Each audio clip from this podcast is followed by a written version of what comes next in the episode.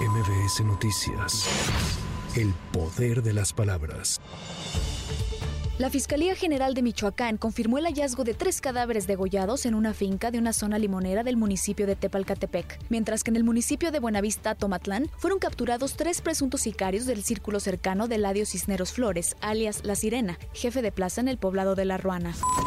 Trabajadores del Poder Judicial de la Ciudad de México obtuvieron un incremento de 3.5% directo al salario más prestaciones, con retroactivo el 1 de enero de 2023, el cual se pagará a más tardar el próximo 15 de septiembre. Esto tras un acuerdo firmado por el presidente del Poder Judicial de la Ciudad de México, Rafael Guerra Álvarez, con el Sindicato Único de Trabajadores de la institución. Asimismo, se otorgó un incremento de 100 pesos a los vales de despensa que reciben mensualmente alrededor de 9.000 trabajadores, mientras que el monto de los vales con motivo del estímulo de fin de año será igual al que recibe el personal del gobierno de la Ciudad de México. Sin embargo, ante bloqueos y manifestaciones por parte de los trabajadores, quienes se oponen a dicho incremento salarial ya que pidieron un aumento de más de 7%, el Consejo de la Judicatura de la Ciudad de México determinó suspender términos y plazos procesales este 11 de septiembre en los órganos jurisdiccionales y áreas administrativas y de apoyo judicial que no hayan realizado sus funciones.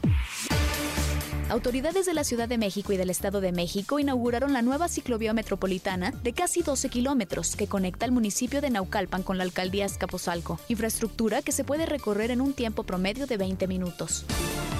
En el aniversario número 22 de los ataques terroristas del 11 de septiembre a las Torres Gemelas en Estados Unidos, el presidente Joe Biden compartió un video en honor a las víctimas. Hoy recordamos las 2.977 preciosas vidas que nos robó el 11 de septiembre y reflexionamos sobre todo lo que se perdió en el fuego y las cenizas esa mañana de septiembre, escribió el mandatario en sus redes sociales. Para MBS Noticias, Tamara Moreno.